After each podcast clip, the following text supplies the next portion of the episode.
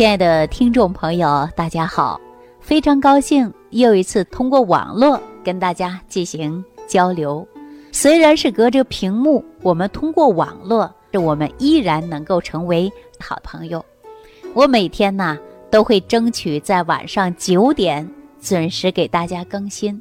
如果说喜欢我或者喜欢我们的节目，你都可以在屏幕下方点击订阅、收藏，并且可以持续关注我的微信公众号。在此呢，感谢大家。上期我们给大家讲到中医的脾胃学说，中医所讲到的脾胃的概念是比较抽象的，它更像是对一种功能的描述，它包含了消化吸收、营养学的概念。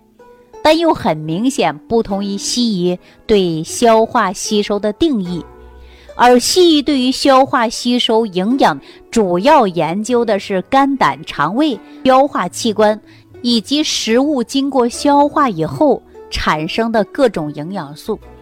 那么我们本期节目啊，就简单的跟大家探讨一下，说中医讲到的脾胃元气和我们现在营养学讲的营养素。它们究竟是有什么样的关系呢？说到营养科学，中国饮食文化、中医文化可以说是现代营养学的鼻祖。我们说药食同源，是营养学从治病到预防疾病发展的趋势。中医养生学认为，五大脏腑它是与自然界的五色、五味、四季密切。相关的啊，紧密的联系在一起的，在七千多年前，咱们国家就有“神农尝百草”的记载，《黄帝内经》记载食物的核心：五谷为养，五果为助，五畜为益，五菜为充，气味和而服之，以补精益气。啊，大家看一看，在三千多年前，我们的老祖宗啊就认为。谷米必须要吃，水果呢要配合着吃，肉类增加一下口味就可以了。各种蔬菜补充能量的食物都要搭配着合理的来吃啊。总的来说就是四份素的一份肉的，这个是非常美妙的比例，符合于自然的法则。在两千年前，西方医学之父希波克拉底提出了饮食法则。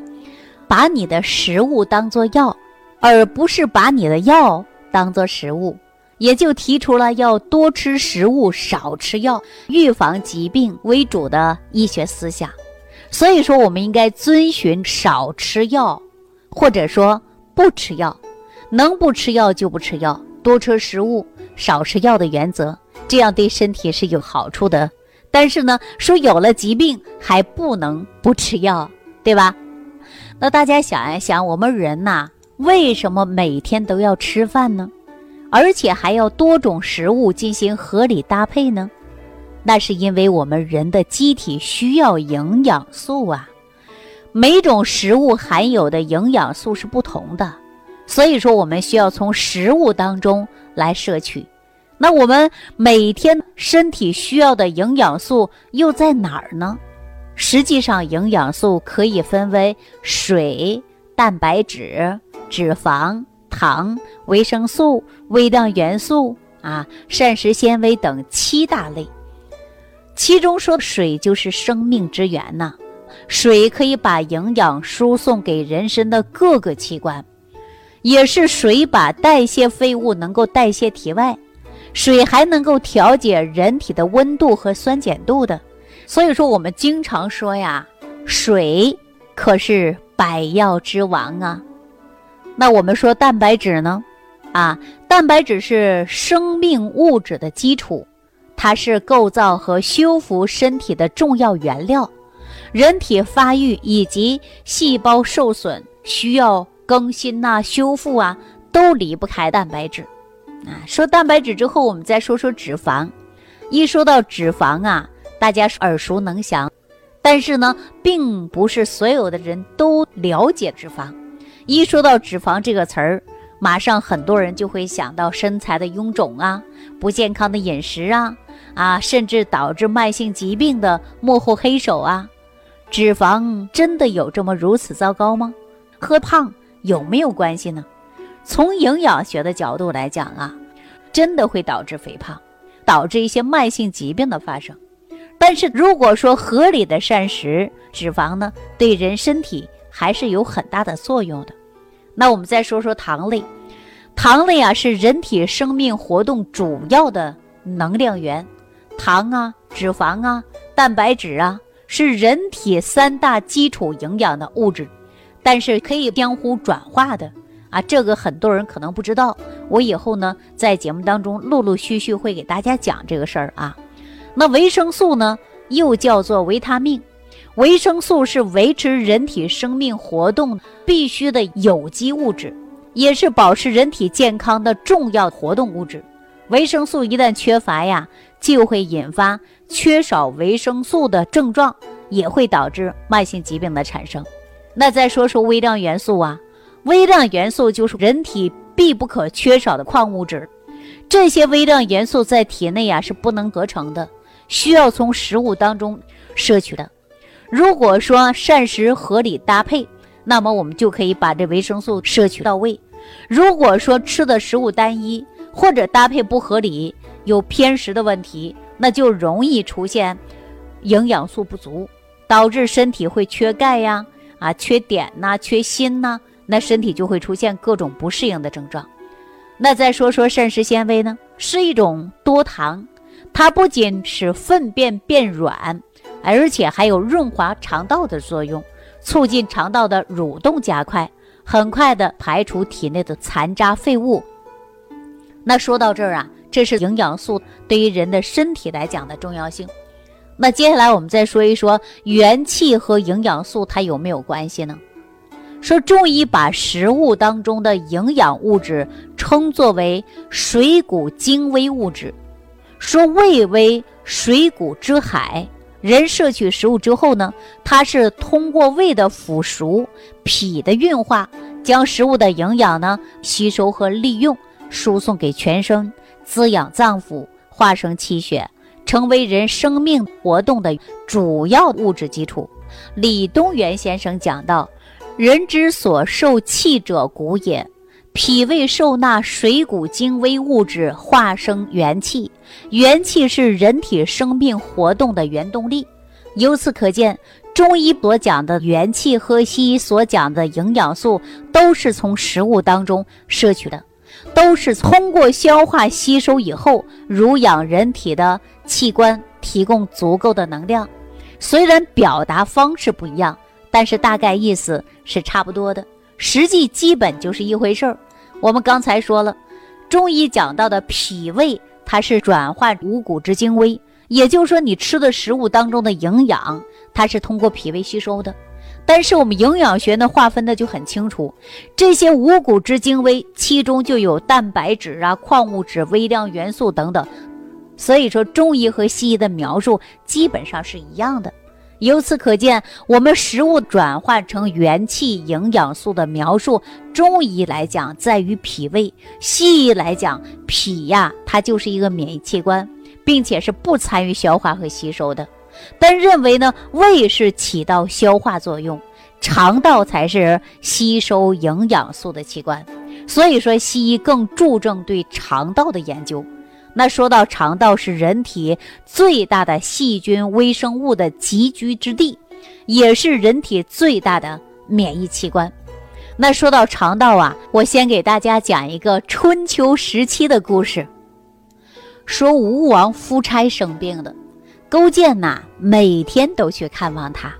这个时候夫差呢怕死啊，觉得自己病得不轻。有一天呢，勾践。又去看望夫差了。此时夫差呢，正好要去大便，挥着手让勾践出去。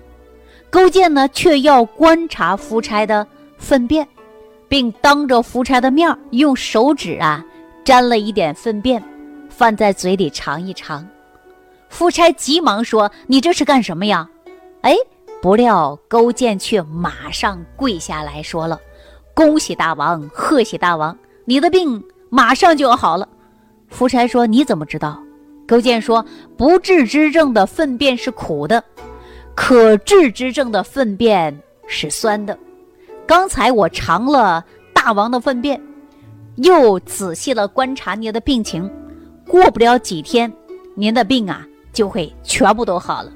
果然，吴王的病很快就好了。勾践呢，也借此机会回到了越国。啊，这里呢，我们就不细说了。”我们说谈一谈呢，勾践是怎么知道吴王夫差的病快要好了呢？为什么尝一尝他的大便就推断吴王的病有了好转的迹象呢？按照现在医学的观点呢，就是肠道内的微生物，也就是益生菌。呃，人体肠道的微生物当中啊，超过百分之九十九都是细菌，存活量大约都在一百兆。这些数目非常庞大的细菌，可以分为有益菌、有害菌，还有中性菌。有害菌就是对身体有害的致病菌，比如我们经常会说到的幽门杆菌，它就会引发多种疾病，甚至致癌。还有呢，腐败菌，动物的腐烂就是大量的腐败菌引起的。那么肠道内的细菌是最多的。所以说，动物腐烂的时候都是从腹部开始的。那有益菌呢？我们称作为益生菌，它对身体是有好处的细菌，主要是有各种的双歧杆菌、乳酸杆菌等等，是人体健康不可缺少的要素，可以帮助合成各种维生素，参与食物的消化，促进肠道的蠕动，抑制致病菌的生长。分解有害有毒的物质，那为什么勾践尝了吴王的粪便之后就说他的病快好了呢？因为他注意到夫差的大便呢是酸的，没那么臭了，说明啊夫差体内的益生菌开始抑制了有害菌。这个时候益生菌正常了，合成了维生素了，参与消化了。促进肠道蠕动了，抑制致病菌群的生成，分解有害有毒的物质，那人体是不是自然就健康了呀？相反呢，致病菌占有主导的地位，那快速的繁殖就会消灭益生菌，大量分泌毒素，那人体自然就会出现病了。比如一个体魄强健的人，肠道内有益菌比例高达百分之七十。普通人则是百分之二十五，便秘人群百分之十五，癌症患者的人肠道内的益生菌占有的比例基本上在百分之十左右。可以说，食物在肠道内的消化、吸收以及排泄，它是离不开益生菌的帮助的。那肠道是人体最重要的消化器官，也是人体最大的排毒器官。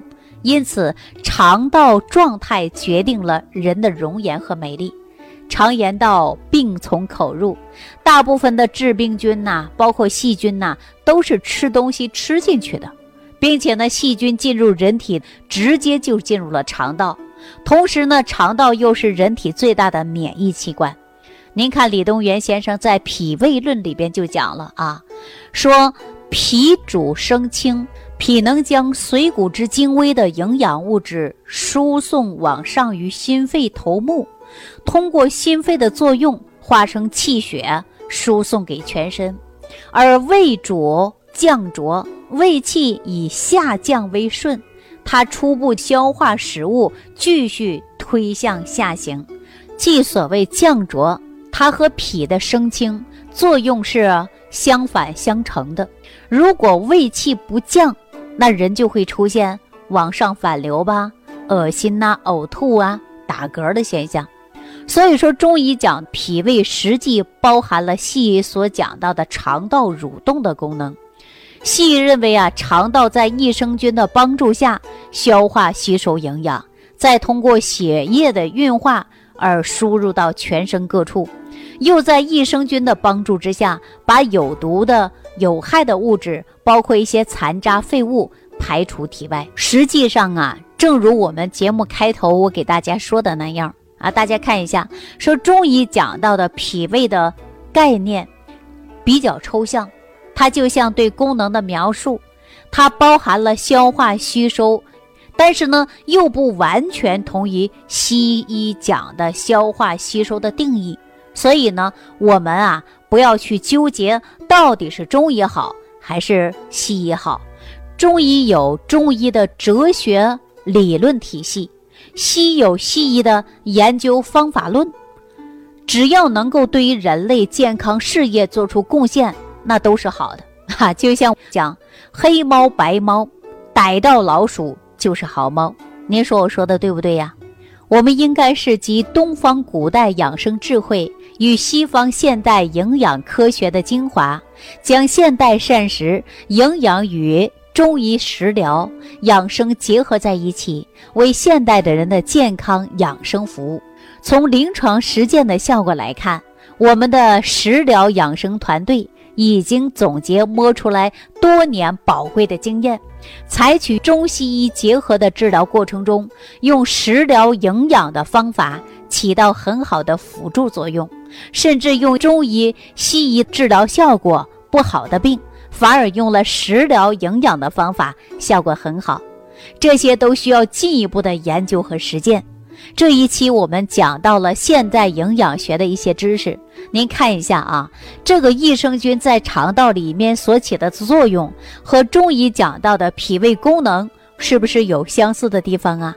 对比一下，我们会发现体内缺乏益生菌会造成营养不良，营养素缺乏会引发各种慢性疾病，而李东垣先生讲到的脾胃虚寒、内伤脏腑症状。也是非常相似的。那么我们下期呢，接着给大家探讨这个话题。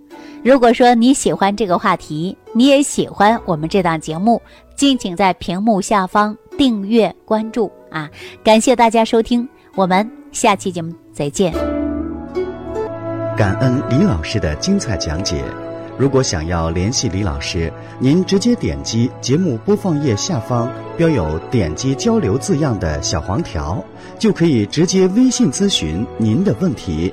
祝您健康，欢迎您继续收听。